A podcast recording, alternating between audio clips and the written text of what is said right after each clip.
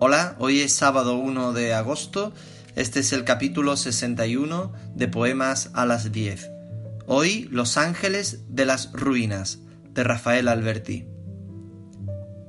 Pero por fin llegó el día, la hora de las palas y los cubos. No esperaba la luz que se vinieran abajo los minutos, porque distraía en el mar la nostalgia terrestre de los ahogados. Nadie esperaba que los cielos amanecieran de esparto, ni que los ángeles ahuyentaran sobre los hombres astros de cardenillo. Los trajes no esperaban tan pronto la emigración de los cuerpos. Por un alba navegable huía la aridez de los lechos. Se habla de la bencina, de las catástrofes que causan los olvidos inexplicables. Se murmura en el cielo de la traición de la rosa, yo comento con mi alma el contrabando de la pólvora. A la izquierda del cadáver de un ruiseñor, amigo mío, nos acerquéis.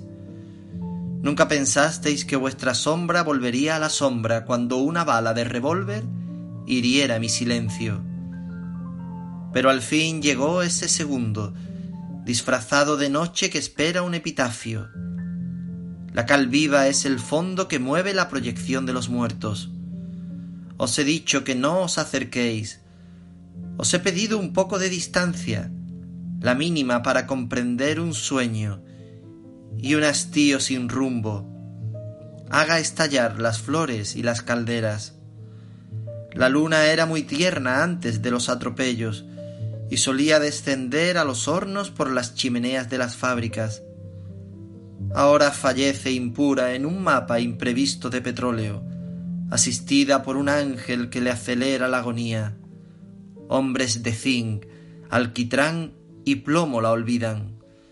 Se olvidan hombres de brea y fango, que sus buques y sus trenes, a vista de pájaro, son ya en medio del mundo como una mancha de aceite, limitada de cruces por todas partes.